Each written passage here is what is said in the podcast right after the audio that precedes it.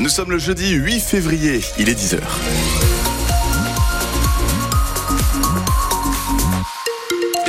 C'est avec Valentin Belleville. Bonjour Valentin. Bonjour Bastien, bonjour à tous. Au lendemain de l'ouverture d'une enquête euh, contre le réalisateur Benoît Jacot après une plainte pour viol déposée par euh, Judith Godrèche, l'actrice lance de nouvelles accusations ce matin. Invitée de France Inter, Judith Godrèche révèle avoir été abusée sexuellement par un autre réalisateur, cette fois Jacques Doyon, ex-compagnon de Jane Birkin.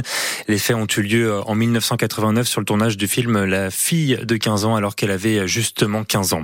On apprend ce matin également un nouveau triste record pour le climat selon le programme européen Copernicus. Ces 12 derniers mois, la planète a dépassé à chaque fois la barre des 1,5 degrés de réchauffement par rapport à l'ère pré-industrielle.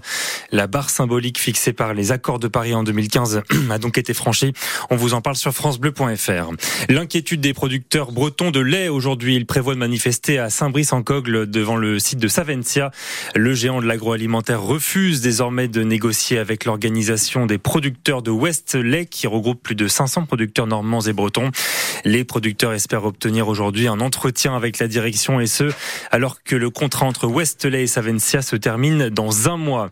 Une enquête ouverte par la CNIL, le gendarme de la vie privée numérique, après un immense vol de données dans le secteur des complémentaires santé. 33 millions de personnes sont touchées par cette attaque euh, informatique survenue en janvier chez deux opérateurs qui assurent la gestion du tiers payant pour de nombreuses complémentaires santé et mutuelles. Cette gigantesque fuite de données concerne l'état civil, la date de naissance et le numéro de sécu, mais les informations bancaires euh, ni les données médicales euh, non fuitées. Prudence donc à vous qui êtes probablement concerné euh, dans les jours qui viennent. Vous pourriez être la cible de tentatives d'arnaque pour des remboursements de frais de santé.